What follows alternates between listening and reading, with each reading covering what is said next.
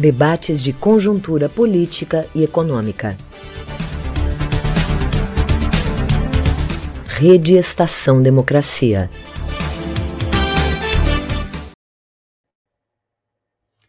Boa noite a todas e todos. Como ocorre todas as sextas-feiras, no final da tarde, começo da noite, o Comitê em Defesa da Democracia e do Estado Democrático e de Direito, junto com os seus parceiros, realiza os seus debates de conjuntura. Numa semana nós temos os debates de conjuntura econômica e noutra de conjuntura política.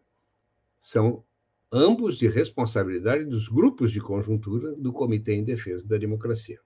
Nessa semana nós vamos o programa é de responsabilidade da do núcleo de conjuntura política do comitê e nós vamos debater com convidados especialíssimos as manifestações no 7 de setembro e a democracia no Brasil. Vão estar conosco o deputado estadual Fernando Mainab, que, que é deputado estadual do PT e ex-prefeito de Bagé, e já está entre nós, o deputado Pedro Ruas, que é advogado, vereador, desculpe, vereador, ex-deputado Pedro Ruas, vereador de Porto Alegre, dirigente do PSOL, e o presidente do PDT do Rio Grande do Sul e ex-deputado Ciro Simone. Pedro Ruas já avisou que está retido no trânsito, por isso vai se atrasar um pouco. E o Ciro Simone estamos esperando, talvez ele esteja com algum problema de sinal de internet, mas estamos aguardando a sua entrada. Vai estar conosco a cientista política, minha colega de universidade e de comitê, a Silvana Krause, professora do Programa de Pós-Graduação em Ciência Política da URGS, consultora do TSE, uma pessoa de uma enorme experiência nos temas políticos e, e da, da, legislação e da dinâmica eleitoral brasileira.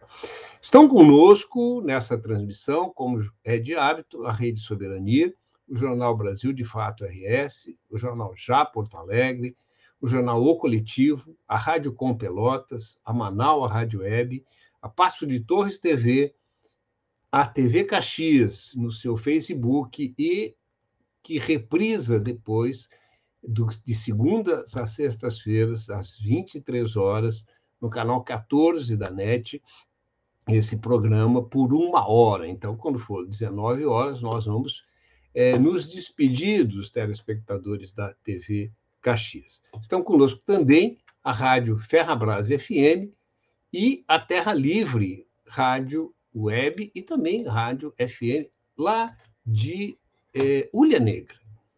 Tá? Bom, é, as manifestações né, no 7 de setembro foram produzidas né, pelo, pela entourage do presidente da República, muito dinheiro ali, levaram muita gente às ruas, e teve também manifestações anti. É, é, na verdade, não foram manifestações anti-Bolsonaro, foram o grito dos oprimidos, é? que é tradição e que eles já mais de 20 anos, 30 anos que é, são que é realizado e que eles mantiveram a, a realização. É, o presidente da República havia uma expectativa que, de certa forma, se concretizou, é? de uma é, até de um golpe, né? é, e que depois houve um recuo. E para discutir isso, nós reunimos esses três pesos pesados da é, política sul-rio-grandense. Eu vou passar, e, e é quatro, né? porque a Silvana é, é, vai também, é, de certa forma, participar do debate. Então, Silvana, seja muito bem-vinda, a palavra é tua. Boa noite a todos. Agradeço o convite do Grupo Comitê em Defesa da Democracia e do Estado Democrático de Direito, é um enorme prazer. A Rede Estação Democracia, ao Benedito Tadeu César, colega, a Marlise Fernandes, com quem eu sempre tenho contato e dialogo. É um prazer ter a oportunidade de poder dialogar com uh, Ciro Simone, do PDT, com o deputado estadual Ivo Mainardi, do PT, e com o vereador Pedro Ruas, do PSOL. O tema né, que nós vamos ter hoje à noite é um tema interessante para algumas reflexões que eu considero muito importantes. Uh, qual é o tema? Né? É manifestações 7 de setembro e a democracia no Brasil. Do meu ponto de vista, para a gente fazer uma análise mais da conjuntura, do que, que esse movimento indicou, nós temos que avaliar, do meu ponto de vista, três uh, dimensões distintas. A primeira é do ponto de vista do governo Bolsonaro. Tá?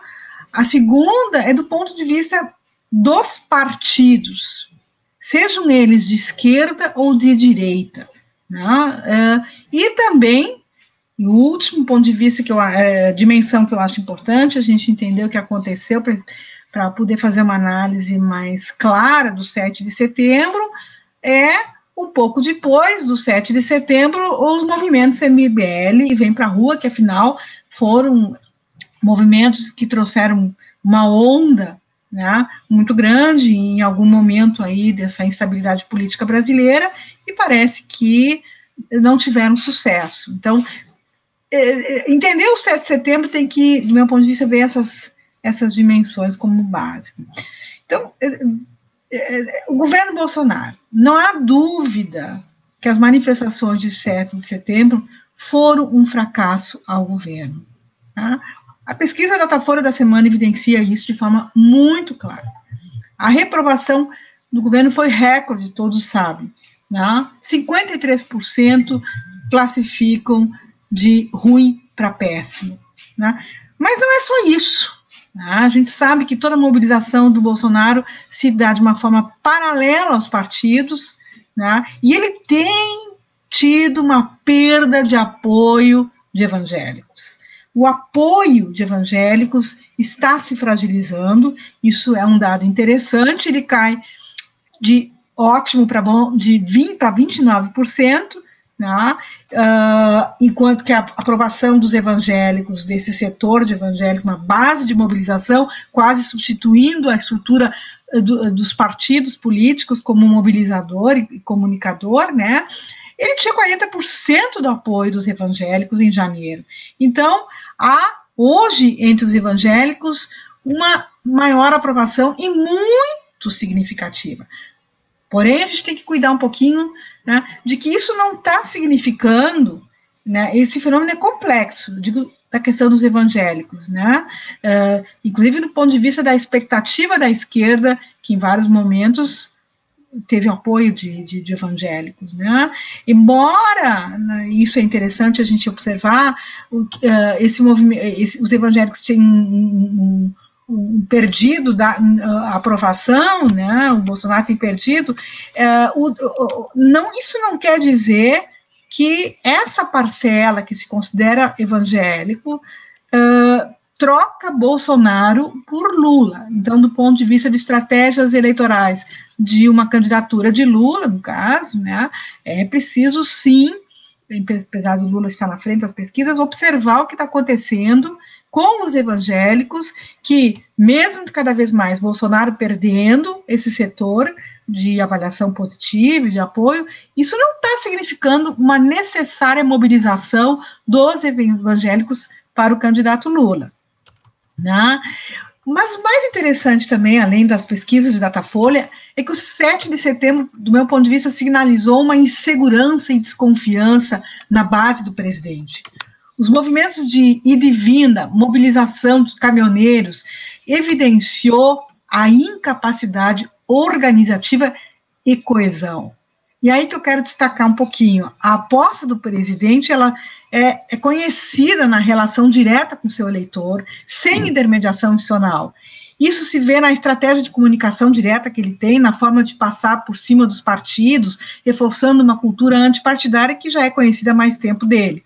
No entanto, o 7 de setembro deixou, meu ponto de vista, claro que essa estratégia começa a ficar frágil. A mobilização direta e não institucional tem limites. E que, mesmo com novas formas de comunicação em redes sociais, instituições partidos com capilaridade são importantes para estruturar a mobilização.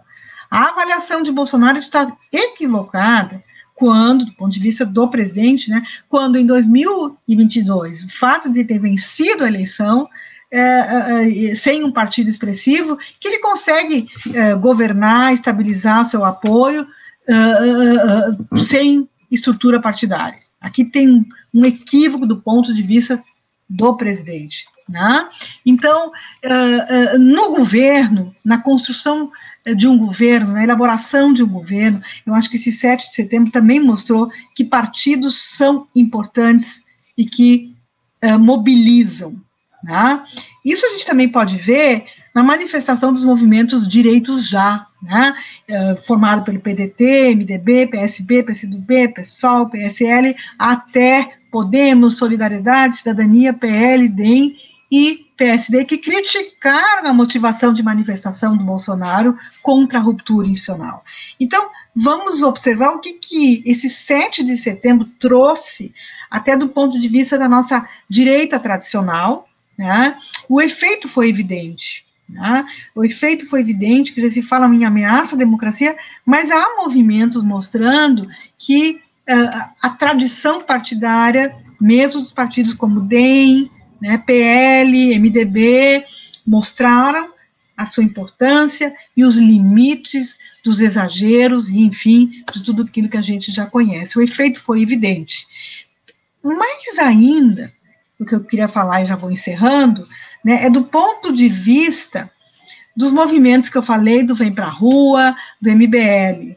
Tá? Ficou evidenciado né, o fracasso, os limites do que são movimentos sociais, sejam eles à direita e à esquerda, em termos de articulação para um governo e em termos de mobilização.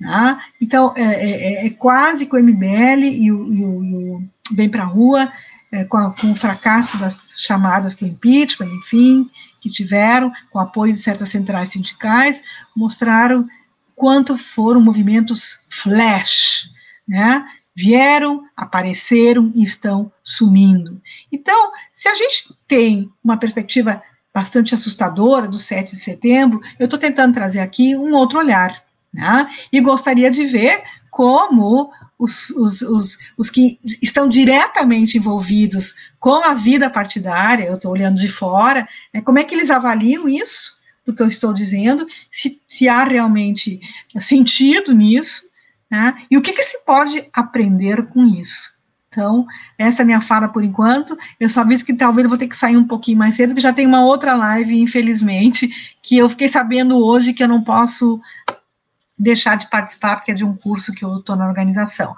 Mas é uma enorme satisfação poder ter essa oportunidade de conversar com a classe política que faz essa conexão entre a ciência política e, a, e o dia a dia da política. Muito obrigado, Silvana. É, bom, já estamos, né, já temos conosco aqui o deputado Fernando Mainardi e o ex-deputado, presidente do PDT, Ciro Simone.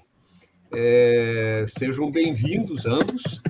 Nós vamos, é, depois da provocação da Silvana, né, é, se eu posso resumir numa frase, já que o, o, o, o presidente é, é, teve um contratempo, aí, entrou um pouquinho depois, é, a Silvana está dizendo que né, houve um fracasso da manifestação por parte do presidente.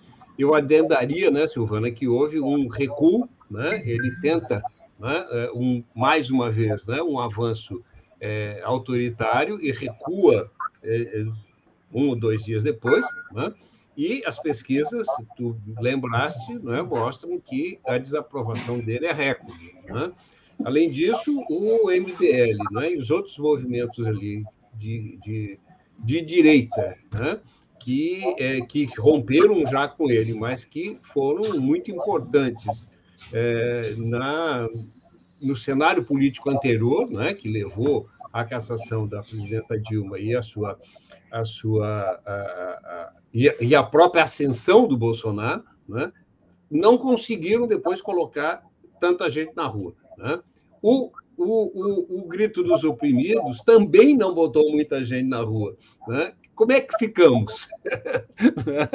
é, é, é, é, há uma conformação com a situação, há um desencanto, Bolsonaro está forte, está fraco, o, o, como é que os senhores avaliam isso? Acho que nós podemos conversar com, com o Luiz Fernando Mainardi e depois passamos para o Ciro Simone. Estamos aguardando o Pedro Ruas, que está retido no trânsito. É, é, Bem-vindo, Mainardi, por favor. Cumprimento a ti, meu caro Benedito Tadeu César, cumprimento a Marlise Fernandes, minha amiga, de muito tempo, em nome dela, toda a produção este belo programa que vocês têm aqui na rede Estação de Democracia. Uh, também a professora Silvana, saudação. Ciro, que já está conosco, Ciro, meu amigo também já de longa data e meu colega na Assembleia e colega de governo, fomos secretários juntos no governo Tarso Genro. Estava ouvindo atentamente a Silvana e ela, na verdade, fala sob o olhar, né? De qual o olhar que a gente passa a fazer a leitura sobre o 7 de setembro. Eu, eu acrescentaria, Silvana, que seria importante nós olharmos também sobre o olhar da psicologia, que é uma loucura. Que nós estamos vivendo, o que aconteceu no dia 7 e um dia depois, dois dias depois, prova que depois de nós quebrarmos as regras do Estado Democrático de Direito, e essas regras foram quebradas lá atrás, mesmo antes de quebrarmos as regras, quando a gente consegue, é, que ainda não está muito claro de onde veio, de onde vieram aquelas mobilizações de 2013, as mobilizações contra tudo e contra todos, que não, está, não estava nada bem e que tinha que mudar tudo. Tinha que mudar do prefeito ao governador, ao presidente da República, ou à presidente da República. E aquilo foi se agravando, que entramos em 2014 numa eleição em que o derrotado aí sim começa a quebrar efetivamente as regras e é o seguinte: não aceito o resultado, questiono o senhor Aécio Neves e avança e vai para o golpe que foi dado. E aí vem a Lava Jato e condena quem não havia cometido crime. Criaram crimes, condenaram de forma absolutamente injusta e ilegal. É tanto que hoje todas essas condenações foram eh, já né, declaradas nulas seja porque ele não era o juiz da causa que deveria analisar, seja do ponto de vista mesmo da nulidade formal, como nós estamos vendo hoje, né, por não ter prova nenhuma daquilo que foi feito. O resultado de toda essa quebra de regras, de paradigmas que são fundamentais, da normalidade democrática, porque já há muito tempo a gente se acordava de manhã para saber qual era a novidade do dia. O interessante é que isso tudo gera na sociedade um ambiente que elege um sujeito como um elemento, poderia chamar, como Bolsonaro. Eu tenho dito o seguinte: se alguém entrasse em coma 15 anos atrás, 10 anos atrás, é, eu conheci o Bolsonaro, fui duas vezes, dois mandatos de deputado federal, conheci ele em Brasília. E, e, e conheci pelos gritos, pela, pela forma estúpida de agir, de ser, como ele é hoje. Se tem uma coisa nesse cara, nesse elemento, é que ele é coerente com aquilo que ele sempre foi. A estupidez, portanto, não é tanto dele, a estupidez é de quem acredita nele, inclusive o transforma num mito. Então, o que acontece? Se essa pessoa se acordasse hoje, viesse a. Né, saísse de um coma, quem é o presidente da República? Isso, Bolsonaro? Como assim? Qual é o. Qual, como? Então, a quebra da, das regras, um ambiente de imprevisibilidade na política, né, que foi, que, que a gente viu a partir de. já vem de anos, em função do grande destaque que a Lava Jato teve amparada sempre a partir das grandes manchetes do, de jornais, especialmente da televisão e particularmente mesmo com a Rede Globo. Bom, resulta em Bolsonaro. O Bolsonaro, desde que se elege, ele briga, ele cria as confusões, as disputas, desde que ele entra para o governo. As novidades sempre foram a partir dele e do seu governo, de seus ministros. E, bom, resultado, eu estou dizendo assim, nós vivemos um processo de total anormalidade democrática. É? Nós estamos vivendo um momento de muita tensão, em que o que anda mais livremente são as políticas econômicas e o grande pacto que tem no país em cima de um grande acordo do neoliberalismo, que sempre eles preservam. O Paulo Guedes pega o caso, por exemplo, do nosso governador aqui do estado, não há divergência do ponto de vista da visão econômica e da política econômica desenvolvida pelo governo do Estado e o governo federal. As diferenças que eles têm são outras. Então, do ponto de vista da economia, eles tocam. Esse, esse é o programa deles. Esta é a visão que eles têm de Estado mínimo, de precarização das relações de, da, da, do trabalho, né, de diminuição do papel dos servidores e do papel indutor da própria economia que o Estado tem. Né? Eles estão a serviço né, do rentismo, estão a serviço dos grandes grupos econômicos. E aí eu posso citar vários exemplos disso. Então, eles, de um lado, eles têm uma total afinidade do, na, na política econômica, e, de outro lado, surgem as divergências pela loucura que é esse nosso, eh, então, presidente.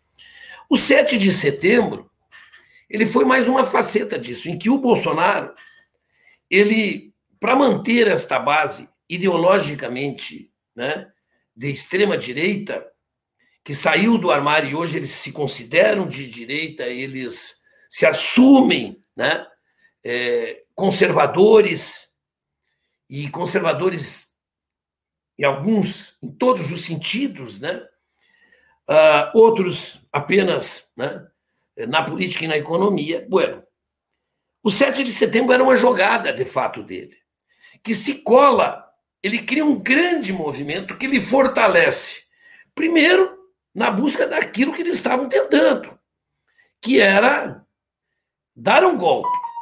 Se de fato tem uma correspondência e uma correlação de forças favorável, eles teriam feito o serviço em Brasília no 7 de setembro. Não vamos achar que aquilo era jogada ensaiada. Por que, a decepção das pessoas foi muito grande?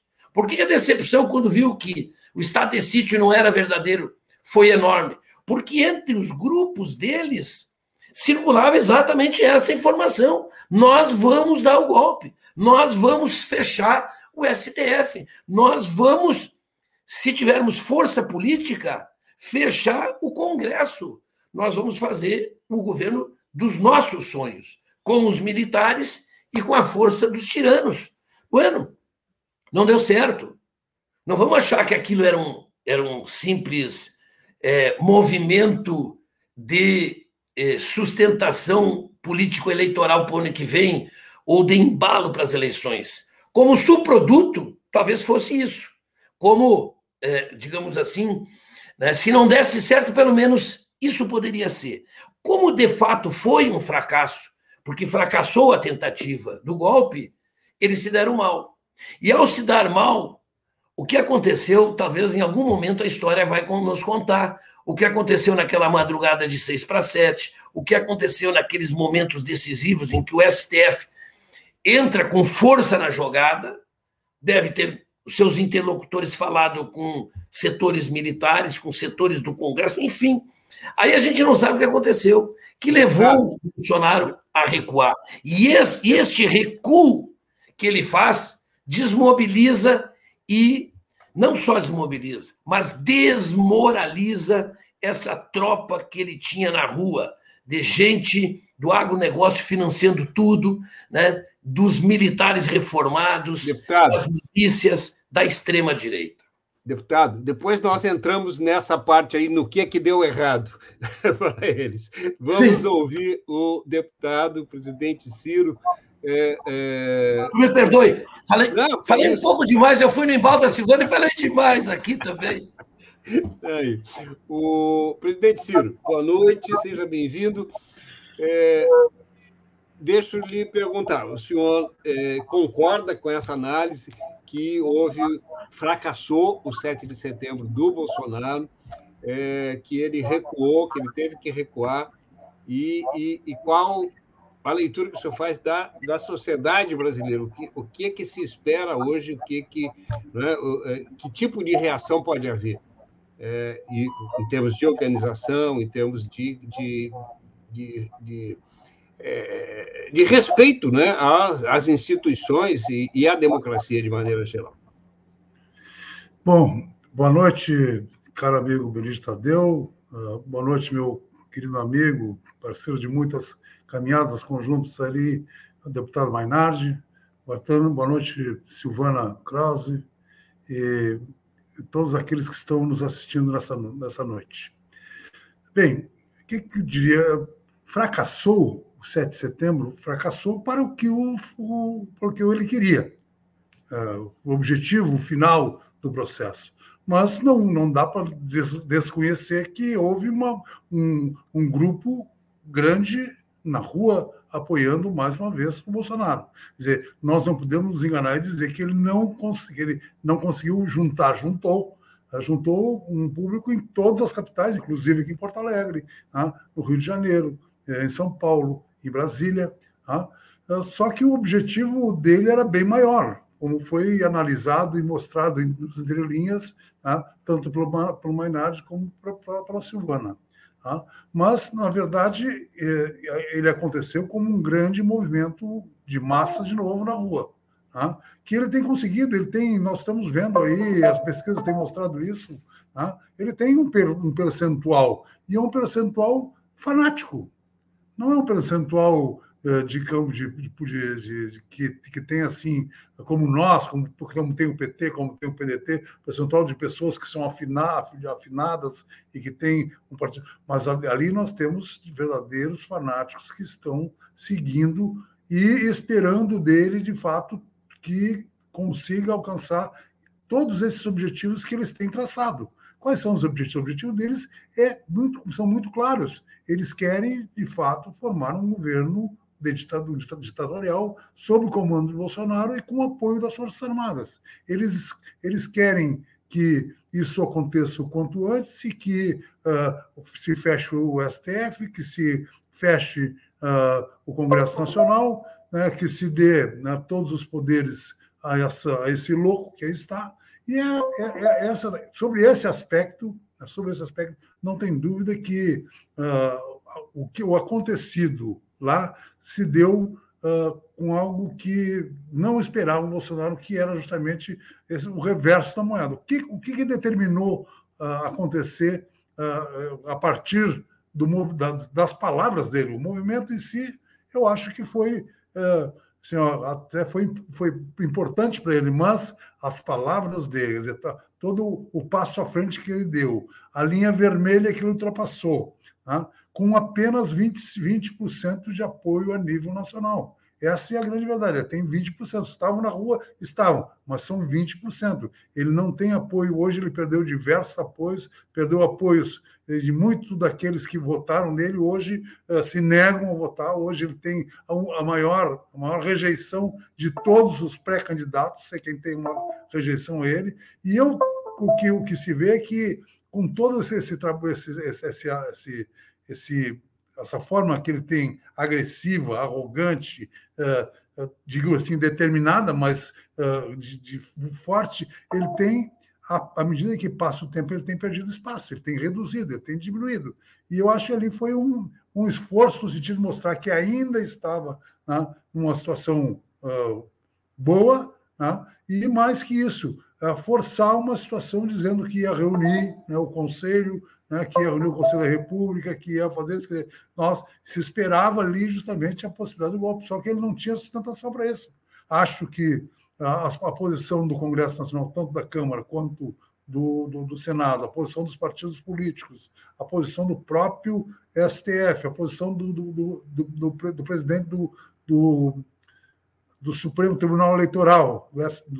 Todos, tudo isso uh, deu, deu, um, deu uma demonstração de que uh, todas as pretensões e todas as, aquilo que o Bolsonaro queria, o que ele esperava, uh, isso não está no momento não, não é permitido no momento acontecer. Né? Tudo isso uh, fez, demonstrou que, embora se permita que ele faça todo esse movimento, porque todas as coisas que já passaram, que já falaram, de tudo que já aconteceu, isso aí já, teve um presidente que caçaram na época por causa de uma elba, né? E esse aí já tem feito horrores horrores, motivos, mil motivos para ser, para ser enxotado da presidência e, infelizmente, estão aí. Ele tem essa capacidade de, de se agarrar. O último, último movimento político dele que eh, de sustentação foi buscar o Centrão, que ele negava o Centrão, ele dizia que isso aí era coisa dos outros, que ele nunca esteve no tanto é quem segurou a ponta, quem segurou a parte,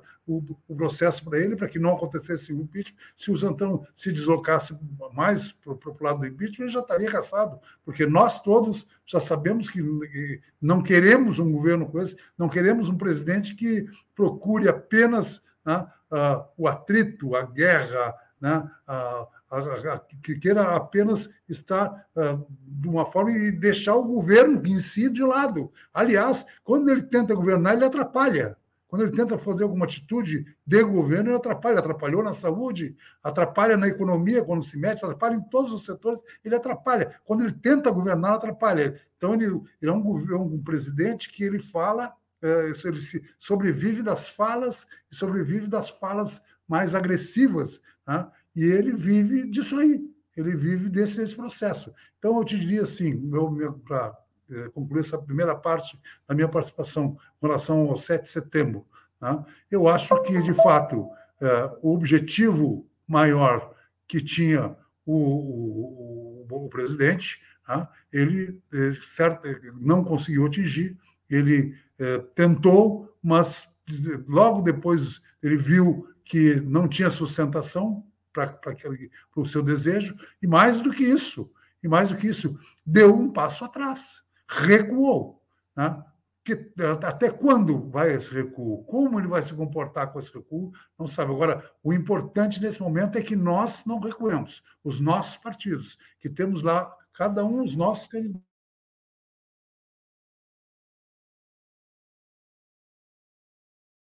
Mas que Opa. temos uma que nos une, que é a democracia que nós temos que manter plena nesse país. Essa nos une, e, e com esse caminho é que nós temos que estar uh, uh, nos juntando, nos unindo, para que o processo possa chegar a uma eleição livre, tranquila, em 2022, e nós possamos eleger o presidente da República que não seja um louco como esse aí.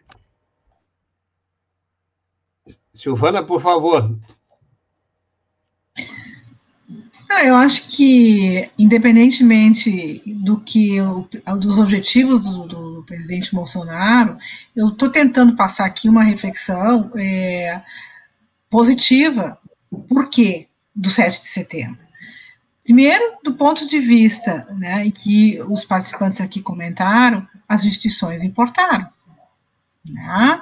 Foi mencionada a Câmara, foi mencionado os partidos, independentemente das cores, foi mencionado o STF, foi mencionado o TSE, que parece que tiveram uma importância né, para eh, eh, segurar essa onda de intenções do presidente.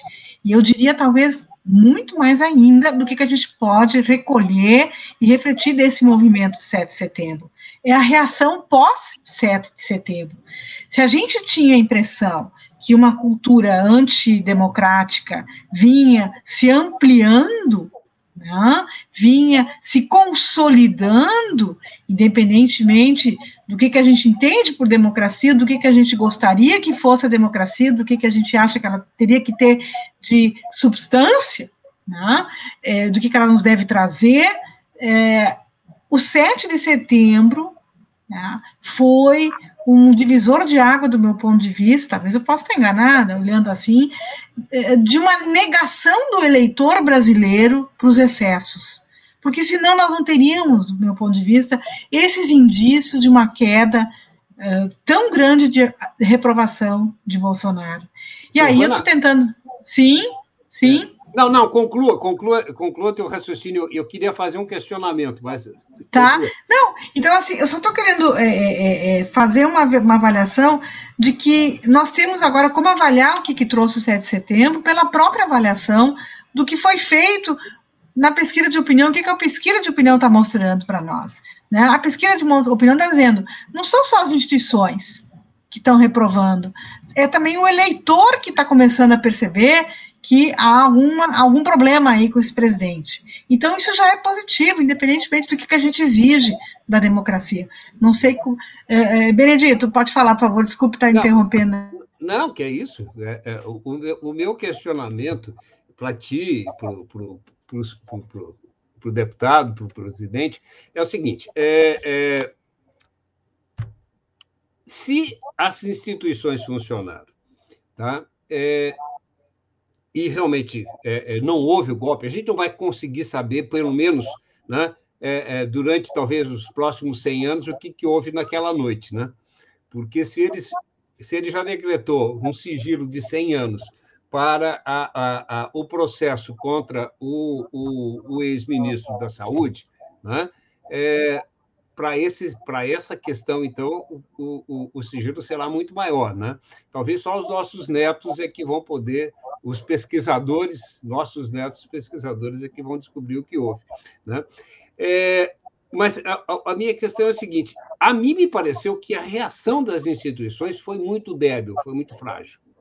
Tá? Nós tivemos um, um, um pronunciamento do presidente do STF e depois do presidente do TSE que foram os mais contundentes.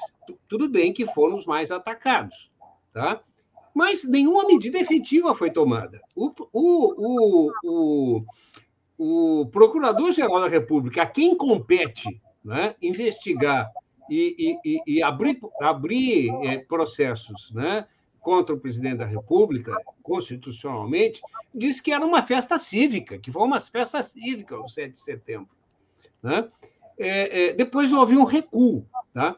Então, eu, eu, eu, queria fazer duas questões a partir daí. Quer dizer, uma, é, é eu acho que o Ciro foi, abriu um espaço para isso e o próprio é, também. houve né, esse recuo, é um recuo tático. Tá? Quer dizer, há quem diga, né, quem estuda estratégia, por exemplo, né, diz que tem é, é, é, é, movimentos táticos, não é isso? E que você tem, que a gente poderia chamar aí de um processo de aproximação, né, aproximações sucessivas. Quer dizer, ele avança até um ponto, né, mas não rompe a corda né, e recua. Né, e com isso ele ganha terreno e depois ele avança novamente, e ele tem feito isso. Né? A gente diz, ó, oh, o Bolsonaro é tosco. Eu também acho que o Bolsonaro é tosco. Mas existem inteligências por trás do Bolsonaro. Né? Existem estrategistas internacionais trabalhando com o Bolsonaro. Bolsonaro é o grande representante da direita mundial, hoje, pelo peso político do Brasil. A gente pode falar do Indorgan, mas o Indorgan, com a, né, e, e, e, os países ali autoritários do mundo, não tem o peso, o peso internacional que o Brasil tem. Tá? É, então, haveria, eu não quero me alongar, mas eu estou me alongando. Né? É, é, não, há, não há um movimento tático aí. E a outra coisa, é, é, o que, que as esquerdas e os democratas, em geral, vão fazer? Nós estamos apostando muito nas eleições. Haverá eleições? Nós não estamos sendo ingênuos. Tá? Quer dizer, qual é a possibilidade de se constituir um, efetivamente uma frente democrática capaz de barrar as pretensões autoritárias do Bolsonaro e, e da sua entourage. Mas, Nádia, contigo, e com a Silvana também, e com o Ciro. Olha, eu acho que, o, que os movimentos eles têm que serem é, feitos de forma é, bastante é, claras e é, diferentes. Primeiro, há um grande movimento no país, que nós todos temos que nos somar, em defesa da democracia, de denúncia eh, desses traços fascistas, das atitudes fascistas, de denúncia das tentativas do atual governo de dar o golpe e de criar um Estado autoritário. Quebrar as regras, quebrar a Constituição. Bom, nós estamos fazendo isso. Há agora já um chamamento para duas grandes mobilizações. Dia 2, se não me falha a memória, dia 12. Que busca, na busca de consolidar na cabeça das pessoas, na sociedade, né, é, a defesa da democracia. Isso é um contraponto ao que busca o Bolsonaro. Se nós nos fortalecermos é, com esta bandeira da defesa da democracia, das instituições, do Estado Democrático de Direito, nós estaremos dificultando a tentativa do governo Bolsonaro. O segundo é o movimento em direção às eleições do ano que vem. E que cada partido ou cada bloco de partidos tem legitimamente o direito de escolher o seu caminho. Seu caminho do ponto de vista de suas candidaturas, ou da sua candidatura, e do ponto de vista do seu programa, que vai sustentar para o ano que vem. Esses dois movimentos eles não, eles não, eles não, não, não podem se confundir. Por exemplo, esse movimento do, do domingo passado, que fracassou, que ele tinha como insígnia nem Bolsonaro e nem Lula, ele é absolutamente equivocado, porque ele é a afirmação de uma terceira via dividindo o essencial, que é a luta de todos os democratas contra o fascismo. Então, ele foi equivocado e eu acho que o resultado exatamente foi isso que nós vimos. Esse sim foi um fracasso maior do que o outro. Esse sim. Mas, mas o PT, o PT iria, vai tem disposição de ir para a rua junto com o MBL em algum momento? Se a pauta for fora Bolsonaro, sim, todos aqueles que estiverem dispostos a lutar pela, pelo, pelo fim do governo Bolsonaro, né, nós temos que estar juntos, sem escolher se é de esquerda, de centro ou de direita, certo? É, eu acho que esse é um movimento mais amplo na defesa de uma bandeira que é universal. Porque a defesa da democracia ela tem que ser feita pelo conjunto do espectro político ideológico, pela direita, inclusive. E parte da direita está defendendo, parte da direita está denunciando o Bolsonaro. Só que quando eles trazem outros elementos, eles acabam criando divisão e comprometem a essência do movimento que nós temos que fazer.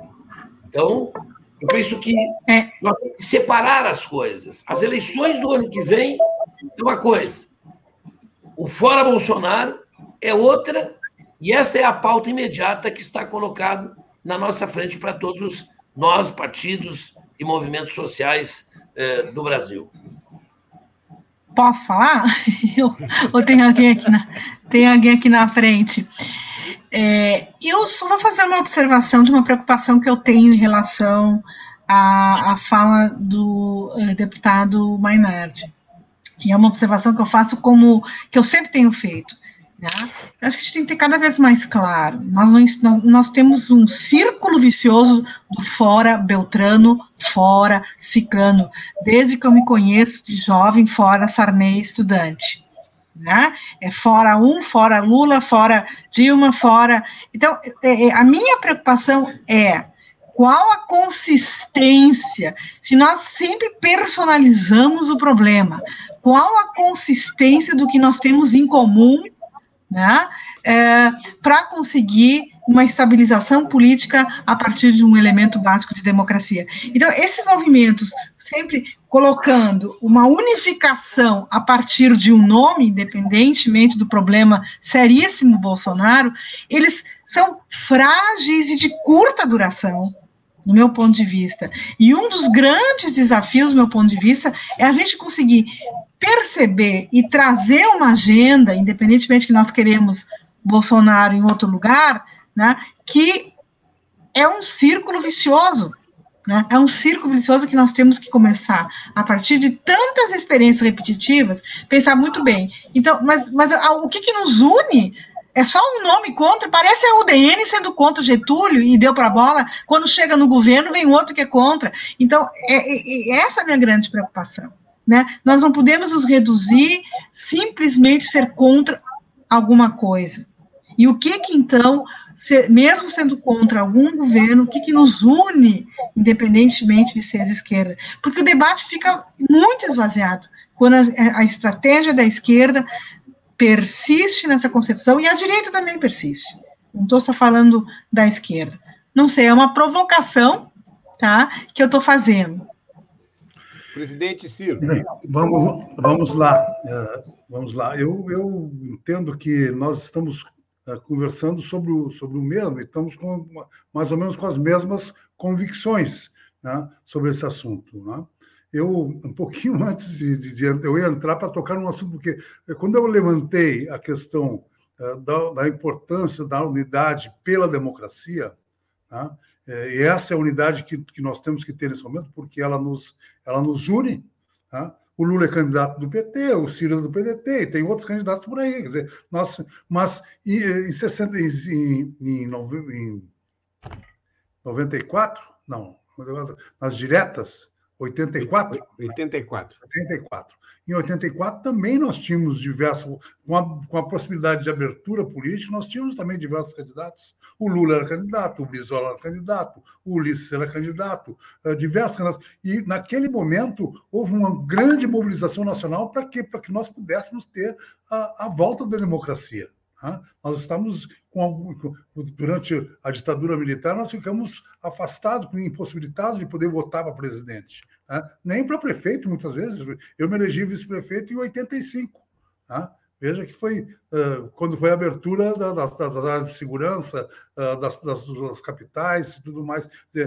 Na verdade, nós precisamos tentar nesse momento, e essa é a dificuldade, porque se nós focarmos só a questão eleitoral, o que vai acontecer é que nós vamos estar divididos nesse processo.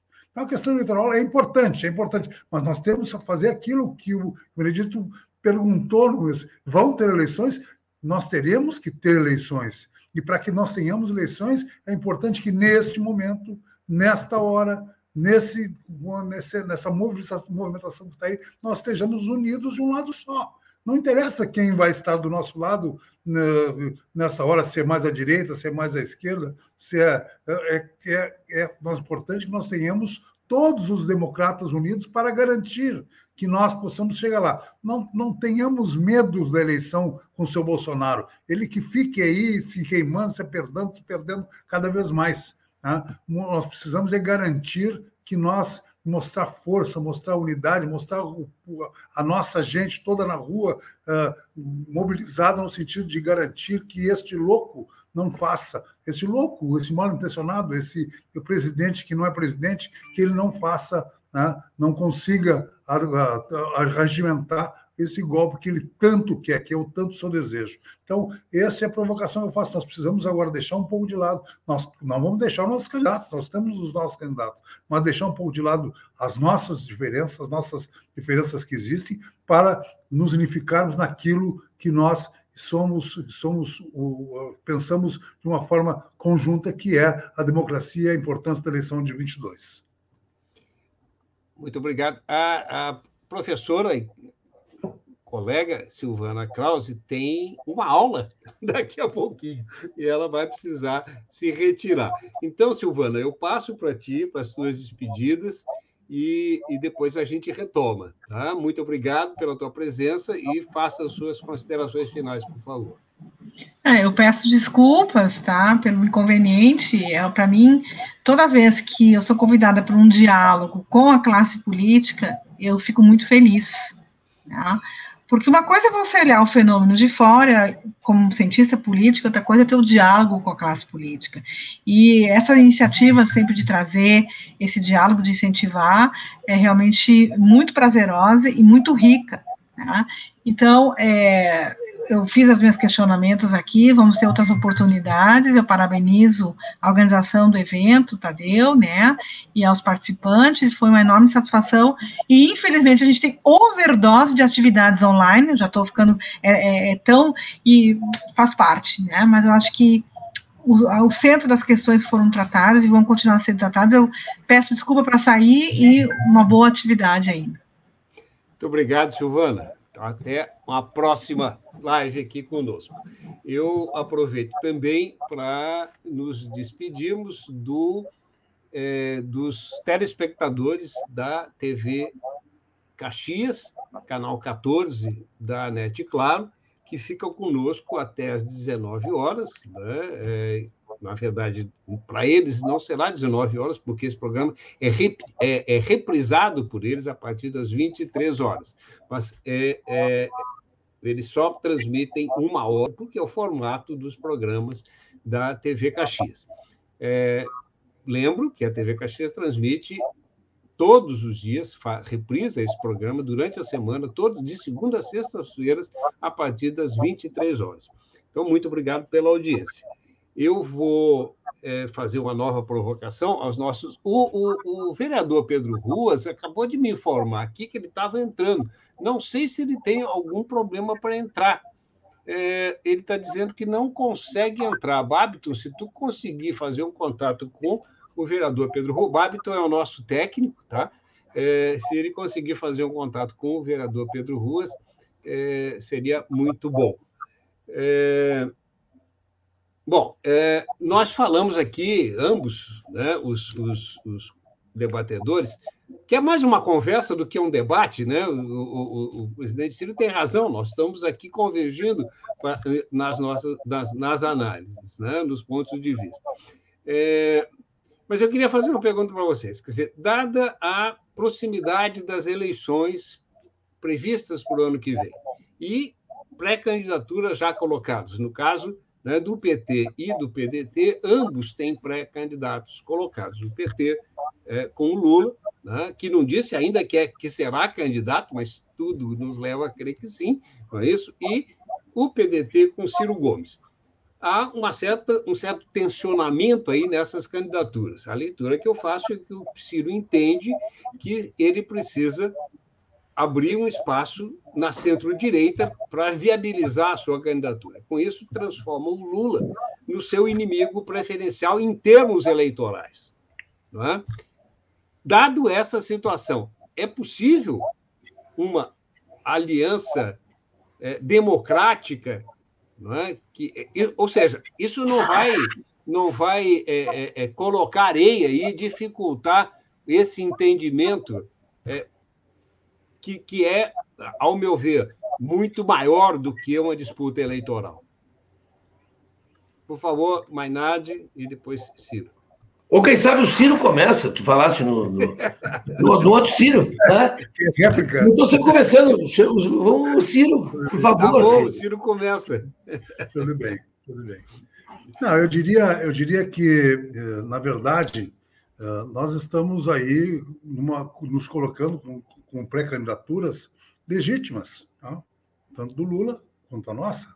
Tá? São pré-candidaturas que estão uh, se apresentando né? e procurando o seu espaço. Né? Uh, sem dúvida, sem uma dúvida de que o espaço mais à esquerda está ocupado pelo Lula. Né? E não existe a, nossa, não existe como nós buscarmos lá, a não ser né, o que eu gostaria de acontecer é que a gente não, embora tocasse as duas candidaturas para frente, que não houvesse essa questão de, de embates mais fortes. Mas eu acho que essa candidatura, as candidaturas mais ou menos se situam nessa, nessa questão. E cada um procura o seu espaço, cada um procura. O Lula, embora não tenha dito, mas todo mundo sabe que ele é candidato. Né? Uh, pelo menos a gente sente isso em cada movimento, tanto dele quanto do PT. Né? E nós também estamos fazendo a nossa parte. Temos a nossa candidatura que está fazendo seus movimentos, e em algum momento uh, pode chegar né, na, nas discussões a, a ver essa, essa, esse pequeno atrito aí. Mas eu não tenho dúvida de que uh, o somatório depois, no fim, vai levar uma unidade também. Só que o, o que eu estou, o que eu estou arguindo, o que eu estou colocando no momento e argumentando no momento é de não é a questão de Lula e Ciro. Tá? Existem outros candidatos também aí que, embora estejam num perfil, inclusive mais à direita, também estão pensando, na, como nós, de que não podemos deixar a situação permanecer como está. Não podemos deixar o, o esse presidente que aí está avançar na sua, no seu intuito, na sua vontade de construir algo que seja uma, uma coisa perene para ele. Imagina o cara presidente eleito com todas, com todas as condições, está fazendo o que está fazendo no nosso Brasil. Nós já vivemos aí né, todas as dificuldades, não só essas dificuldades políticas, não só dificuldades de saúde, mas estamos vivendo as dificuldades econômicas, estamos vivendo todas as outras dificuldades aí, e então todos os outros também estão. E eu quero defender aqui, Maynard, é que nós possamos ter a capacidade de nos abrir espaço nesse momento para que nós tenhamos, inclusive, né, aqueles mais colocados de direito que pensem também na democracia, que estejam também dispostos. Né? E vamos deixar nosso, nosso embate político, nosso embate eleitoral mesmo, próprio eleitoral, para um pouco mais à frente. Claro que nós vamos continuar fazendo nossos movimentos, claro que o PDT vai continuar fazendo os movimentos, o PT vai fazer seus movimentos, mas nós temos que ter uma, uma, assim, uma, uma agenda comum, né? Uma agenda que nos unifique, que é justamente a agenda pela democracia, justamente uh, dizer, o objetivo uh, todo desse trabalho que tem visto, vem sido feito na rede de estação democrática. Né? É esse trabalho né, justamente no sentido de que se possa construir, né, uh, com o esforço de todos, né, para que nós garant... possamos garantir esse processo, democracia e eleições livres sem mistura. Garantido isso, garantido isso, nós podemos e temos condições depois de fazer o nosso o embate político que vai acontecer, obviamente, na eleição, com falando uma coisa aqui, outra ali, mas se Deus quiser, se quiser, entre nós, sem fake news, sem as mentiras, sem o engodo, sem isso, isso é que nós precisamos nos livrar. Nós precisamos livrar desta, desta uh, assim, da, daquilo que está aí. Nós temos uma, uma, uma, uma pandemia que é uh, causada por um vírus, e nós temos aí uma, não diria uma pandemia, quem sabe uma endemia causada por esse, por esse transtornado aí que, que chegou, conseguiu chegar à presença da República.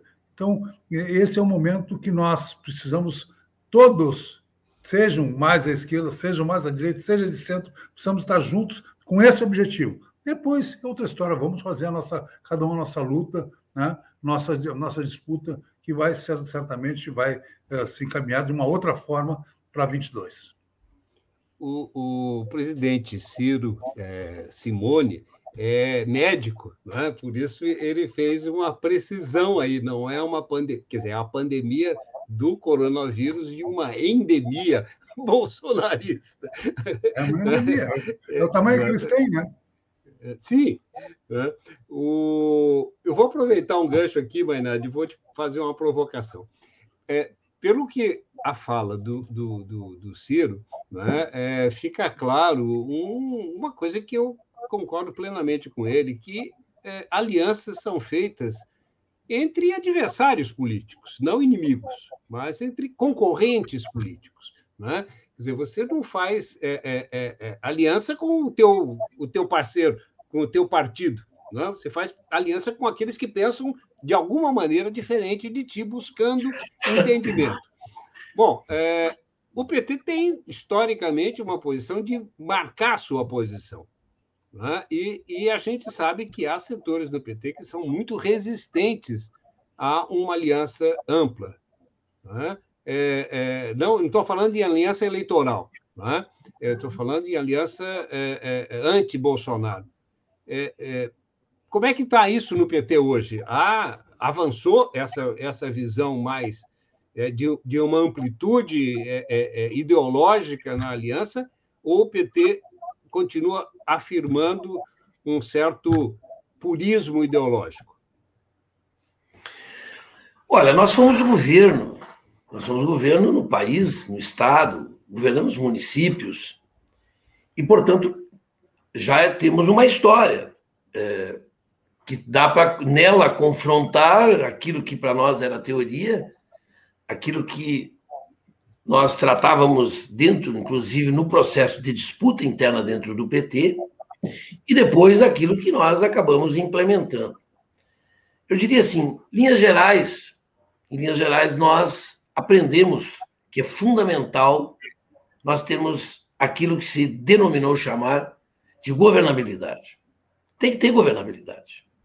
Um prefeito municipal que não tiver governabilidade, que ele não constituir uma maioria, ele tem dificuldades, ele pode enfrentar, inclusive, processo de afastamento, facilmente. Né? É, é necessário construir, e o processo eleitoral que nós temos hoje, ele é absolutamente, digamos assim, despolitizado, desprogramatizado, desideologizado. A gente vota nas pessoas. A gente e vota nas pessoas por favor feito, por ser bonito, feia, mulher bonita, sei lá o quê, entende? É por qualquer outra razão que não no sentido de votar a partir do que a pessoa defende, do que o candidato sustenta.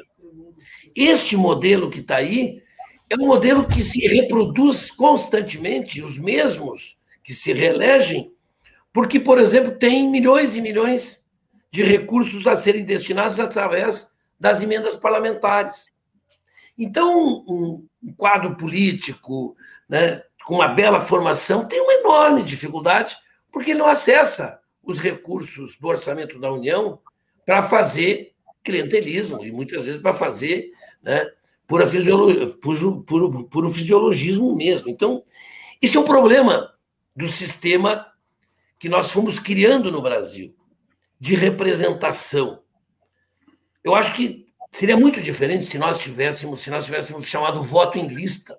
O voto em lista tu vota fundamentalmente pelas ideias, pelas posições, pelo programa sustentado por aquela lista, por aquele conjunto de nomes que compõem uma lista.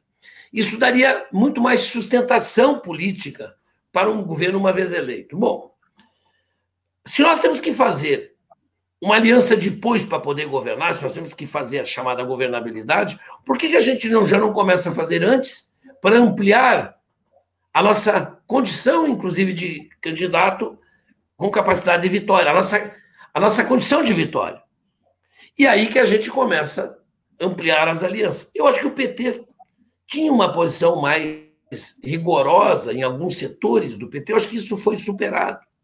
Nós estamos vendo que hoje o Lula conversa, vai a Brasília, viajou agora para os estados do Nordeste, conversa com expoentes do centro e alguns até da direita.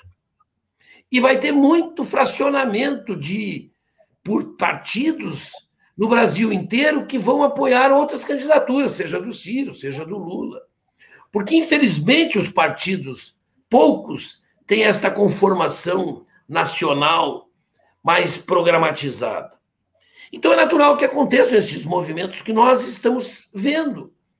Esse, ah, mas o Ciro agora quer buscar direito. O Ciro está conversando com partidos que não é do bloco da esquerda, não é, né, que pode ser de centro, que pode ser. O programa, quer dizer, eu não conheço o programa do Ciro. Eu sei de um conjunto de ideias que ele permanentemente está defendendo. Eu acho que ele até teria dificuldades de buscar a direita, de ter a direita, porque ele é tão ou mais, digamos assim, transformador do que o próprio programa que nós executamos quando fomos governo e que agora nós vamos ter que começar a trabalhar. Eu acho que o nosso programa, do ponto de vista programático, a nossa diferença para é, o PDT e o, e o seu candidato Ciro Gomes será mínima, se eles não forem mais ousados. Naquilo que eu concordo, por exemplo. Quando nós falamos do rentismo, eu assino embaixo essas posições que o Ciro assume de nós darmos um combate né, total ao sistema financeiro que faz com que o país inteiro trabalhe para eles. Se a gente for observar, por exemplo, nesse período de pandemia, quem são os setores que mais ganharam? Foram os bancos e alguns setores econômicos que ganharam em função exatamente é, da pandemia.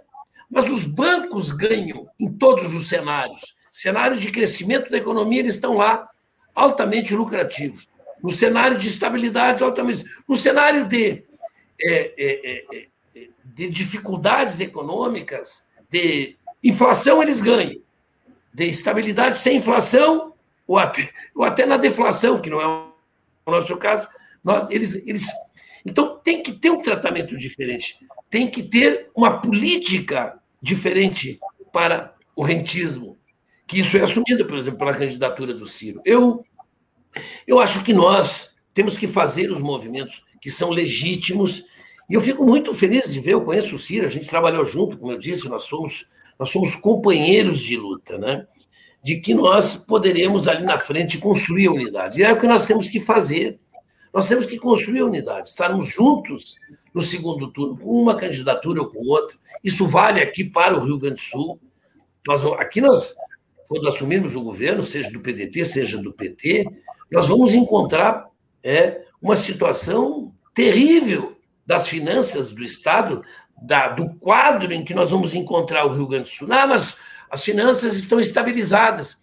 Estão estabilizadas com servidores ganhando 50% do que devem, do que, do que, eh, do poder de. O governo está tirando 50% do poder de compra dos salários dos professores, por exemplo, e dos servidores, um pouco menos dos, da área da, da, da segurança. Né? É, se aderirem ao regime de recuperação fiscal, nós estaremos submetidos né, é, a um regime que os tecnocratas do Ministério da Fazenda é que vão governar o Rio Grande do Sul. Então, nós, e nós temos votado na Assembleia de forma conjunta, nós temos lutado juntos contra esse governo neoliberal que está aqui, de Estado mínimo e assim por diante. Então, nós temos afinidade, nós precisamos é é, é, é, legitimamente nos apresentarmos no processo eleitoral e ver quem é que vai para o segundo turno, se nós não conseguir construir essa unidade já no primeiro turno. Bom, e no segundo, que a gente possa estar junto e depois ganhar as eleições e governar o país e o Estado de forma conjunta.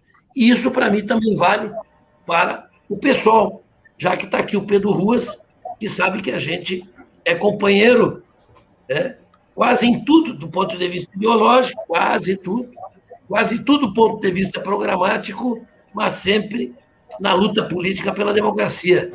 Né, Pedrinho? Aí, bem-vindo, vereador, deputado Pedro Ruas, atualmente vereador é, da capital de Porto Alegre. É, muito bem-vindo. Eu sei que o senhor teve problema de acesso aí. A, a, Gigantesco. Pois é, tá? mas ainda bem que conseguiu chegar. É, vereador, eu vou, vou lhe trazer o debate fazendo uma pergunta. É, nós estamos aqui nesse momento, nós já fizemos uma avaliação né, do governo Bolsonaro e da sua tentativa de golpe no último, no último 7 de setembro, e uma tentativa que foi de alguma maneira refluída. Tá? É, estamos agora falando da possibilidade de uma frente democrática para, enfrentar a ameaça autoritária de Bolsonaro e também, né, da, dada a proximidade das eleições, também de como isso vai rebater na disputa eleitoral de 2022. Eu queria que o senhor fizesse uma consideração sobre isso, mas peço também que o senhor já fale, que é, esse era outro, outro tema que eu queria colocar, é a possibilidade desse entendimento no Rio Grande do Sul. Nós sabemos que há uma disputa acirrada aqui, tanto entre o PDT e o PT, né, que são herdeiros do trabalhismo, mas que disputam né, um, um mesmo campo ideológico, e o, o PSOL, que é, vamos dizer assim, um filho desgarrado do PT. Né? Então, é, é, o, o que, que é possível se fazer aí, tanto no plano nacional quanto no plano estadual? É... E eu, e eu, Benedito, eu quero me situar como um brisolista histórico, né? Sim. Brisolista histórico. Isso é importante fazer esse registro na largada aqui. Sobre o tá. dia 7, eu achei importante fazer esse recorte do dia 7 de setembro, primeiro cumprimentando a ti, a Silvana Krause, ao Ciro Simone, ao Luiz Fernando Mainardi, Aliás, os dois foram meus colegas como deputados e tenho muita honra em estar com eles, enfim, e com vocês. É, o dia 7 é um recorte importante. Por quê? Porque o dia 7 ele teve uma série de circunstâncias especiais que vão desde o primeiro pronunciamento do Bolsonaro em Brasília, quando ele claramente coloca pontos assim que seria o crime de responsabilidade, que nós chamamos de impeachment, uma palavra inglesa, mas tão utilizada entre nós.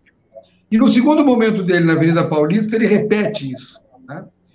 E no segundo momento, ele foi até mais duro nisso, porque se nós pegamos, Benedito, o, o, o artigo 85 da Constituição Federal e, colo e colocamos eh, esse artigo para analisar o comportamento do Bolsonaro em Brasília e na Avenida Paulista, em São Paulo, no dia 7, nós vemos que ele incorreu em diversos delitos. E eu cito apenas um. Quando ele diz que não vai cumprir mais as ordens do ministro Alexandre de Moraes, e isso foi na Avenida Paulista, ele está claramente dizendo, se, de, se negando a cumprir ordens judiciais, o que é delito de, de, de responsabilidade do presidente da República. Quando ele fala lá em Brasília, no primeiro, no primeiro momento, pela manhã, é, e, e manda, ele manda o presidente Supremo enquadrar, que é uma palavra, uma expressão atécnica, uma expressão que sequer existe na Constituição, enquadrar os ministros Alexandre de Moraes e Luiz Roberto Barroso, ele está interferindo diretamente, dando ordens a um outro poder. Então, o dia 7, ele é claramente, né, e é um recorte, porque o Bolsonaro tem N fatores que tipificam comportamento na área penal e na área de responsabilidade constitucional. Então, o, o dia 7 é meramente um exemplo grave, importante, mas de todo um mandato onde ele é, ataca brutalmente as instituições todo o tempo, ele desrespeita a, a democracia, ataca a democracia, o que também é crime de responsabilidade, e é, pelo seu comportamento, um genocida. Como um genocida? Bom, ele matou ou deixou morrer, o que é igual milhares de pessoas. Milhares de pessoas. Então, são crimes que um dia serão julgados, inclusive em nível internacional, eu não tenho dúvida disso. Já há pedidos nesse sentido, e após o seu mandato na presidência, ele será julgado, sim, em corte internacional. Ele é um genocida. Ele só encontra paralelo nesses delitos, não no Brasil. Só nas figuras piores da história mundial, como Hitler, como Mussolini. Aí ele encontra um paralelo para ser, para termos um, é, uma figura paradigma de comparação. Com relação ao segundo ponto, é, eu acho que a, a nossa unidade política na prática já existe. E de forma intensa. Eu, eu, eu sou líder na Câmara Municipal, por exemplo, sou líder da oposição. Que o governo Melo, em Porto Alegre, prefeitura Melo, é uma prefeitura bolsonarista. O Melo é um bolsonarista assumido. Ele se assumiu na campanha eleitoral por oportunismo e depois, no mandato, ele continuou sendo bolsonarista por convicção. Então, ele é um bolsonarista na prática, sim a ultradireita comanda a prefeitura de Porto Alegre. Eu sou líder da oposição. Então, eu sou líder do PSOL, do PT e do PCdoB, que são a oposição. E nós temos um comportamento totalmente afinado, nós votamos de forma igual, nós fazemos intervenções de forma idêntica, nós temos toda uma linha de combate ao bolsonarismo municipal, que é o Melo, Sebastião Melo, que é a mesma permanentemente e articuladamente. Nós programamos as intervenções e nós fazemos exatamente conforme o combinado. Nós votamos de forma igual e agimos de forma idêntica. Portanto, essa unidade, do ponto de vista prático-político, ela já existe. Quando nós vemos para fora da Câmara, para fora da Assembleia, para fora da Câmara Federal, para fora de tudo, na rua, os atos fora Bolsonaro, bem, nós vemos que também essa unidade se repete. Quer dizer, nós estamos unidos, unidos, pelo menos vários dos nossos partidos estão unidos nos mesmos atos, com as mesmas palavras de ordem, com a mesma vontade cívica de tirar o Bolsonaro, com a mesma vontade de compromisso histórico de vencer o fascismo. Então, eu acho que essa unidade, ela, do ponto de vista prático, político, ela já existe. Levar isto para um plano de disputa eleitoral no ano que vem é um desafio. É um desafio importante, um desafio sério, Eu acho que para 21, para 21, que é o ano que vivemos, e é um ano intenso, haja vista que o 7 de setembro foi agora, a prática, né? E, e Marx sempre dizia que a prática é o critério da verdade, né? Então, a prática política já nos une, totalmente. Nós estamos unidos nos mesmos palanques no combate ao fascismo.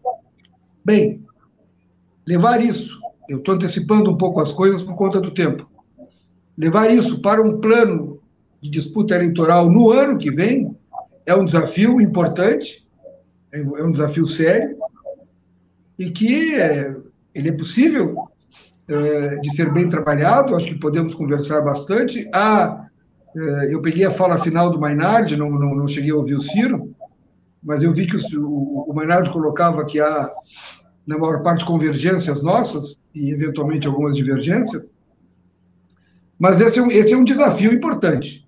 Agora, eu considero que o que é realmente relevante agora, Benedito, é esse, digamos, essa unidade de ação que ela já ocorre. Nós temos que ver aí, e quem pode falar isso é o Ciro Simone, não eu, é, nós temos que ver nos atos, é, por exemplo, o ato do dia 12. O ato do dia 12 teve participação do PDT, não teve do PSOL e nem do PT. Bem, isso significa algum grau de divergência? Talvez, mas por certo um grau menor. Não teve porque a, a chamada do ato era excludente. Mas eu, eu respeitei muito o ato do dia 12, porque ele tinha também o Fora Bolsonaro. Não participei, porque havia uma decisão partidária nesse sentido. Mas nós estamos prontos a, a, todos os atos, a somar forças, a nos unirmos pelo Fora Bolsonaro em 21 e esse debate eleitoral, que não é pouca coisa, é uma coisa importante, eu acho que não é a prioridade, mas é importante. Por que não é a prioridade? Porque a prioridade é 21. E 21 não tem eleição. E 21 nós temos o fora Bolsonaro. Nós gostamos de tirar o Bolsonaro agora, já. E se tiver que ser pela via eleitoral mais tarde, será pela via eleitoral. Mas o ideal é que fosse agora, porque motivos para considerar crime de responsabilidade, motivos para o impeachment não faltam, Benedito.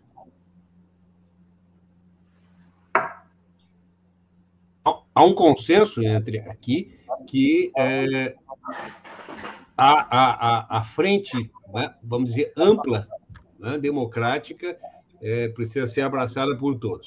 Mas eu quero, na posição de mediadora aqui, provocá-los um pouco mais. Né? Eu coloquei aqui a questão da possibilidade de, já que nós teremos eleições o ano que vem, esperamos pelo menos que, que haja, né? É, é, qual a possibilidade, né? no plano federal, me parece que, bom, as candidaturas estão colocadas, há convergências, né? e provavelmente haverá também uma, uma aliança de segundo turno, né? é, qualquer que seja o candidato de centro-esquerda que vá ao segundo turno. Agora, no plano. Eu, eu, eu considero, sem, sem querer te interromper, Benedito, Sim. mas eu considero que esse dado de segundo turno é uma certeza e não uma possibilidade. O segundo turno, seja o candidato que for, e é muito provável que seja o próprio Lula, eh, ele vai ter todo o apoio contra o Bolsonaro de todas essas forças então, do deixa, centro, deixa fazer uma provocação aqui.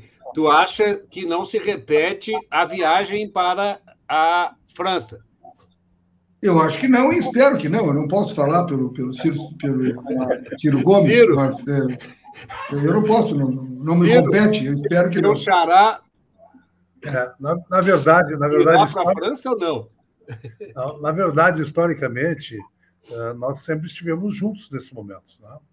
É, obviamente que um processo eleitoral muitas vezes pode é, causar algumas questões, como aconteceu na última eleição, né? até porque não existia uma entre nós, vamos dizer assim, uma liderança mais consolidada. Não tinha, não tinha nada. Hoje nós, nós estamos num outro momento, né? estamos nos andando, mas eu quero, antes de falar, dar uma, saudar o meu amigo Pedro Ruas, também colega deputado. Um abraço, Ciro. Pessoal, meu ex-presidente do partido, do partido, diversas coisas, tivemos também uma caminhada junto aí, né, Pedro? E Somos grandes amigos. Gosto, gosto disso mesmo. E gosto sempre que tu digas, tu sempre te, te posiciona como um brisolista, né, o que sempre que nos une, sempre nos uniu muito. Tá? Sempre fui e sempre serei. É. Então, eu, eu diria. Que talvez haja uma unanimidade aqui, né? É, eu, eu, eu, viu, Pedro, eu, eu, eu tinha falado antes, eu havia falado antes, tá? que, obviamente, sem deixar os nossos movimentos, sem deixar de lado os nossos movimentos eleitorais de 2022, tá? nós temos um momento 2021 muito importante, que está mobilizando não só a nós, tá? de, de, do lado mais da, da esquerda, esquerda até o centro, mas estamos mobilizando, tem pessoas do centro mobilizadas e alguns até de direita mobilizados contra essa loucura que está aí, né? contra essa, essa, esse disparate que está aí, esse antigoverno que está aí, é alguém que não governa e só só, só quer só, só, só quer estar uh, atuando no embate, na, na, na, na, na briga, na, na, no ódio. É isso que nós estamos vendo. Ele não se sustenta de outra forma. Tá? E aí tem uma, uma, questão que nós estamos vendo. Eu acho que esse momento de 21 é um momento que nós temos que também que olhar. Essa, esse é nosso essa nossa agenda importante de que é justamente nós garantirmos né, que esses movimentos do lado desse, dessa, do bolsonarismo que eles estejam limitados àquilo, àqueles 20% de fato, e que eles não consigam né, uh, uh, se acentuar ou ter apoios que possam, de fato, levar a uma, uma, questão de instabilidade. Né? Então, uh, o, que eu, o que eu falei antes foi justamente isso, fazendo que acho que nós temos que fazer um esforço primeiro em 21, como tu como mesmo disseste, que é justamente nos unirmos para extirpar essa possibilidade. Com, com, com isso, né, nós podemos até ter assim, ó, esse Bolsonaro não vai a lugar nenhum na próxima eleição. Ele não tem nenhuma chance, ele vem decaindo e vem crescendo. E daqui um pouco, na eleição, Maynard, brincando contigo, mas na eleição pode ser Ciro e Lula. Ah? Pode ser Ciro e Lula daqui a pouco, entende? Porque esse, esse aí não vai ocupar o espaço ele não vai, ele vai decair, vai continuar caindo, porque todos, todos, tudo aquilo que ele vem falando, ele tem perdendo, a cada dia ele vem perdendo o seu espaço político, vai perdendo aqueles que estavam mais do seu lado. Existe ainda uma parcela. Existe uma parcela que é viva, que é clara, que nós enxergamos no dia 7 de setembro. Mas existe uma outra parcela grande, muito grande que votou nele e que não vota mais. Que não vota mais de jeito nenhum. Entende? Então, o que, o que pode acontecer é que é, esse recuo que ele deu agora, nós comentamos o recuo, e o, e o, o Benito perguntou se Benito, Benito perguntou se era estratégico, como é que era esse recuo. Eu, assim, ó, eu acho que eu acho que é anti-estratégico, porque, na verdade, ele só se sustenta na briga, ele só sustenta no ódio, ele sustenta toda essa militância dele, fazendo todas as provocações que ele permanece fazendo. No momento que ele recua, ele perde, inclusive, os parceiros. Esses parceiros vão, daqui a pouco, procurar até outro, tá? porque ele não vai uh, estar fazendo aquilo que eles querem, que essa parcela uh, de, de, de, de, radicais quer que, que seja feita. Entende? Então, é por aí. Então, quero dizer assim, nós vamos estar, sem dúvida, o, no, no momento da eleição, nós vamos estar primeiro, preocupados que a eleição ocorra, que nós possamos manter a democracia. E isso não inclui mais gente. Tá? E depois o processo eleitoral, que pode, tá? à medida que ele avança, né? e como, conforme, conforme ele se comporta, nós podemos um pouco estar juntos lá, aqui, em qualquer lugar. É, deputado é, Ciro, Deixo de, de fazer. Nós já estamos chegando ao nosso final aqui, temos três minutos, a gente pode passar um pouquinho do tempo, mas não muito. Mas eu vou fazer. Vou sugerir uma rodada final, mas eu vou pedir que o senhor comece e a gente encerra com o Pedro Ruas. É, o Ciro, depois o, o, o Mainardi, depois o, o Ruas. É, mas eu vou pedir que o senhor também, além de, né, das suas palavras finais de despedida, é, nos analise, e depois você, os outros também, é, o senhor falou da, da, quem sabe, de uma possibilidade Ciro-Lula, Lula-Ciro no segundo turno. Né?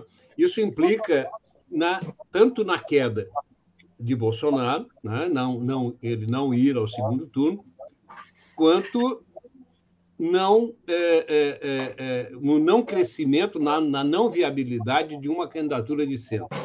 O senhor acredita nisso? Eu acho que esse, esse, esse, é, uma, uma disputa Ciro-Lula talvez fosse o sonho de todos os progressistas do Brasil. Né? Mas o senhor acredita nessa possibilidade? Né? E aí, fazendo essas considerações, eu peço que o senhor também se despeça.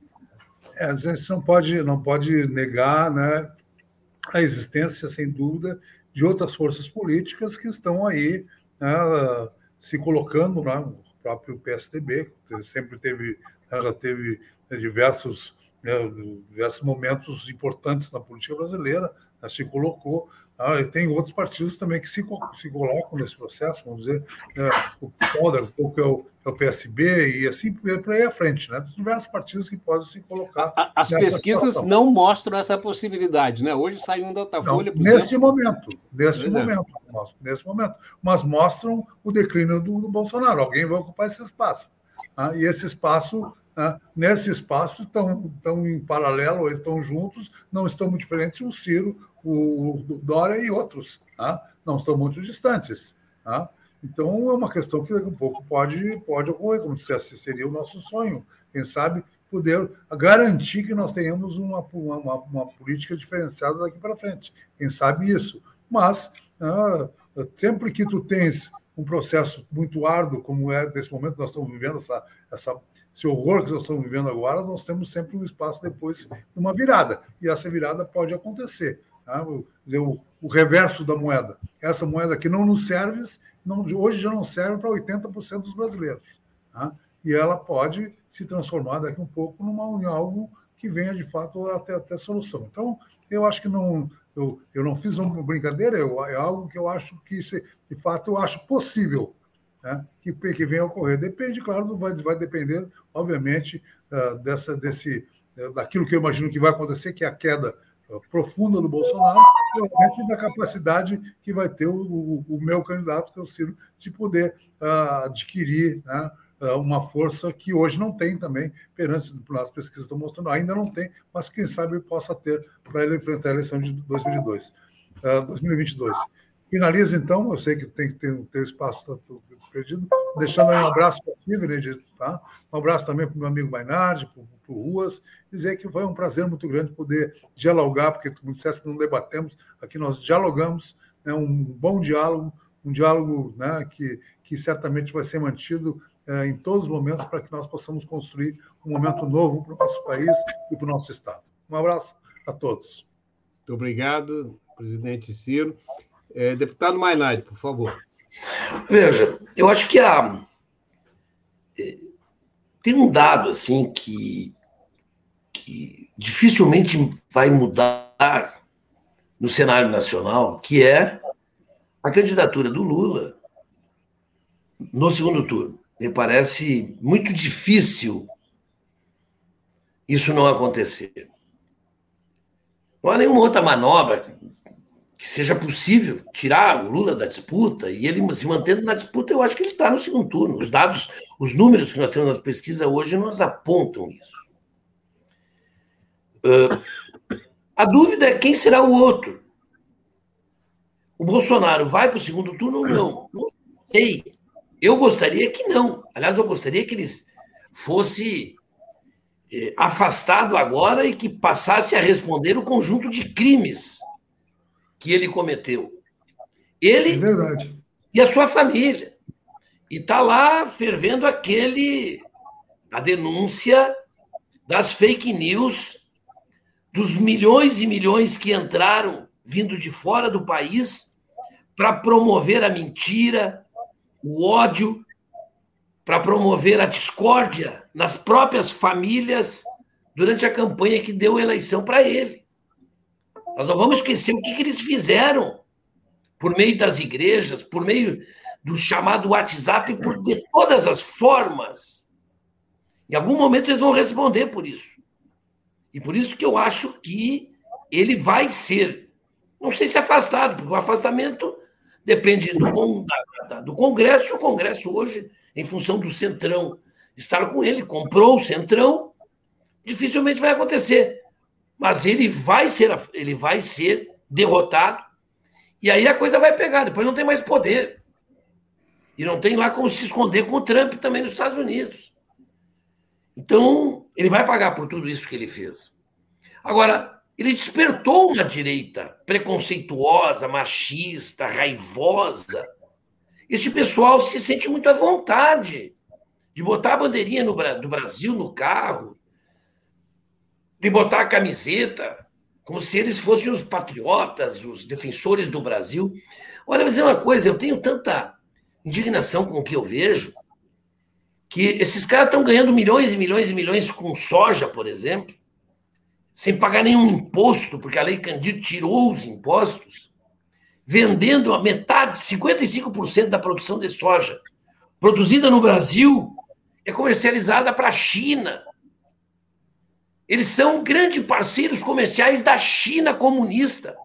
E nos atos eles estavam lá, contra o comunismo. E aí tu pergunta, eles, não, vivemos um comunismo no Brasil. Entende? É um negócio doido. Por isso que eu disse que para analisar o 7 de setembro tem que analisar, eu disse lá no começo, sob ponto de vista, inclusive, da psicologia, para entender o que está acontecendo com a sociedade brasileira. É um, negócio doido.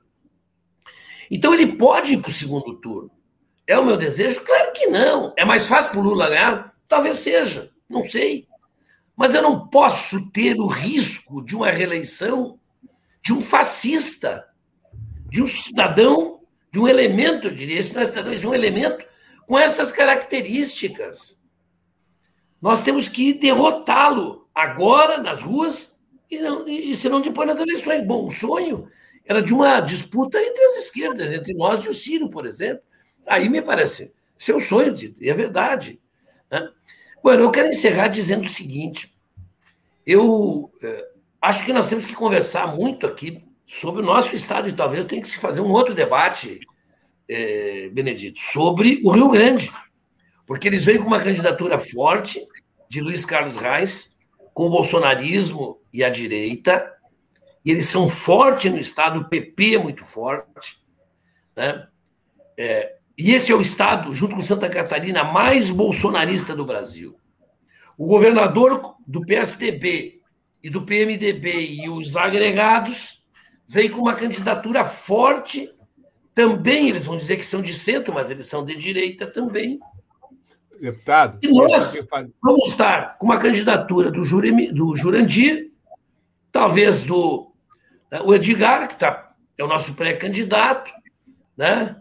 Do Romildinho, que talvez seja o candidato PDT, divididos, podendo não ir nenhum de nós para o segundo turno e termos um novo segundo turno um segundo turno igual ao que aconteceu há quatro anos atrás. Nós vamos ter que sentar. Nós vamos ter que encontrar uma solução de que um candidato da esquerda vai ter que ir para o segundo turno para nós fazer este enfrentamento, porque não vai sobrar nada do Rio Grande se eles completarem 12 anos de governo neoliberal com o que já, eles já fizeram até agora. Muito obrigado, um grande abraço muito obrigado pela oportunidade. Um abraço, Ruas. Um abração, Ciro. E boa sorte para todos nós nessa luta fora Bolsonaro. Deputado, excelente pauta. Nós vamos, eu quero já adiantar que nós estamos montando uma mesa no espaço plural é, da próxima sexta-feira é, com o deputado Mainardi, que vai é, apresentou agora essa semana um relatório sobre a questão fiscal do Rio Grande do Sul na Assembleia, e nós estamos montando uma mesa com ex-governadores, com, com o vice-governador, é, vamos ver com quem nós conseguimos, eu não, não posso adiantar ainda os nomes, porque não fechamos, mas vamos discutir essa questão. E a pauta né, das eleições do Rio Grande do Sul, ela é fundamental. Eu quero lembrar que diversos movimentos sociais né, tomaram a iniciativa de promover uma aproximação entre os partidos nas eleições para a, a, a, a, prefeitura de Porto Alegre, exatamente com essa leitura de que nós fazíamos que não haveria, que haveria uma grande, um grande risco de nenhuma candidatura progressista ir ao segundo turno. Né? Felizmente, Manuela conseguiu ir ao segundo turno, mas havia ali uma avaliação é, é, é, bastante pessimista, dado as estatísticas e as projeções estatísticas. Né? Então, essa questão de, de se discutir a possibilidade de algum entendimento já no primeiro turno é muito importante. Né? Mas isso é uma pauta que, obviamente, não vai caber aqui hoje, porque nós estamos com o tempo estourado. Então, eu passo para o, o, o, o vereador Pedro Ruas para suas considerações finais. Obrigado, Benedito. E eu começo exatamente do final, de onde parou o Mainardi e tu também. Eu acho que esse, esse tema é importante, sim, no nosso aqui, do nosso Estado. É, nós tivemos duas pesquisas até agora sobre o Estado uma do Instituto Paraná e outra da Orbe Veja. Em ambas, é, a indicação, o maior número de indicações era do PSOL, uma 6% e outra 7,8%. E para honra minha era o meu nome. É, e eu não fujo dessa responsabilidade se for necessário. Eu já disse no PSOL, eu teria muito orgulho de disputar majoritária se isso for necessário Inclusive, me parece um debate bom para a unidade. Então, é uma situação. Uh, o pessoal não tem isso definido, e eu não retiro meu nome dessa possibilidade, porque eu acho que seria um orgulho muito grande representar forças progressistas numa eleição como essa. E há um risco real, sim, entre Onyx Lorenzoni, entre os Carlos Heinz, de que tenhamos o segundo turno do inferno, né? entre, entre o, o diabo e o demônio. Com relação à questão nacional, e aqui fecho, eu, eu, eu tenho pacífico, eu já disse, Benedito, que nós, no segundo turno, não há dúvida alguma de, de parte do, do pessoal, não há qualquer dificuldade de pensar isso. Nós teremos a candidatura própria do Glauber Braga no primeiro turno, mas sabendo que nós temos que estar no segundo turno unidos para derrotar o Bolsonaro. Às, às vezes eu penso até que nem haverá o segundo turno, viu? Acho até que o Lula pode ganhar no primeiro turno dessa eleição. É a minha impressão. Agora, havendo, nós estaremos ao lado da esquerda, evidente. Isso não há. Ninguém, ninguém, nem, ninguém sequer pergunta isso, porque é tão óbvio que não se pergunta. Eu só queria eh, dizer o seguinte: é que eh, nem todas as parcerias nos servem. Quando o, o, o ato do dia 12 ele foi chamado pelo MBL, e nós tomamos a decisão partidária de não participar por conta disso. Né? E era um ato de exclusão, um ato que, chamava, que dizia assim, nem Lula nem Bolsonaro. Quer dizer, botando um sinal de igual entre Lula e Bolsonaro. Isso é inadmissível. Isso é inadmissível. Então, por óbvio, o pessoal não ia participar de um ato desse. E não participou. Em nenhum lugar do país. Nem em Porto Alegre, nem em lugar nenhum do Brasil. Deixando essas questões claras, eu eu agradeço muito o convite, é, Benedito, e a todas as é, redes que estão presentes, transmitindo esse nosso diálogo, como disse Ciro Simone, nosso debate, enfim, nossa conversa. E me ponho à disposição, Benedito, para qualquer pauta. Eu não escolho pauta alguma, para qualquer pauta. Tive um problema aí de, de, de freeway lotada e de rede depois que não funcionava. Mas não escolho debate, não escolho pauta, o que vocês quiserem, eu estou à disposição. Um forte abraço, muito obrigado pelo convite.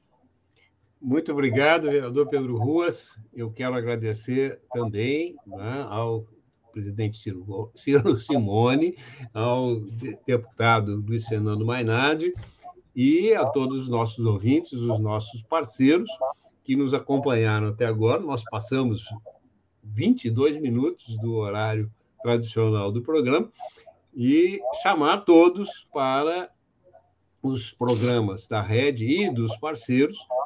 Nós é, o, o espaço plural não será realizado na segunda-feira, por ser feriado, mas ele volta na terça-feira com a pauta da, do crescimento da violência contra as mulheres durante a pandemia, com uma mesa formada por é, militantes feministas muito importantes, e tenho certeza que terá uma enorme audiência, como tivemos hoje. E deixo aqui também né, os convi o convite para que a gente realmente aprofunde esse debate é, várias pessoas aqui, inclusive, já entraram. Né? Uma companheira do comitê diz aqui: aí está a sugestão para sexta-feira, daqui a duas semanas. Ou seja, né, quando a gente voltar com o debate de conjuntura política, porque na semana que vem será de conjuntura econômica, que a gente retome com esse com o tema da, da possibilidade não é, de uma aliança progressista no Rio Grande do Sul. Tá? Fica então o convite e fica aqui o agradecimento a todos. Muito obrigado. E eu quero agradecer também ao, ao Babito Leão, nosso técnico de som, que resolveu, de som e de imagem, que resolveu o problema junto com o Pedro Ruz e possibilitou. Resolveu. Eu também, eu também agradeço. Obrigado. Boa noite a todos. Boa noite.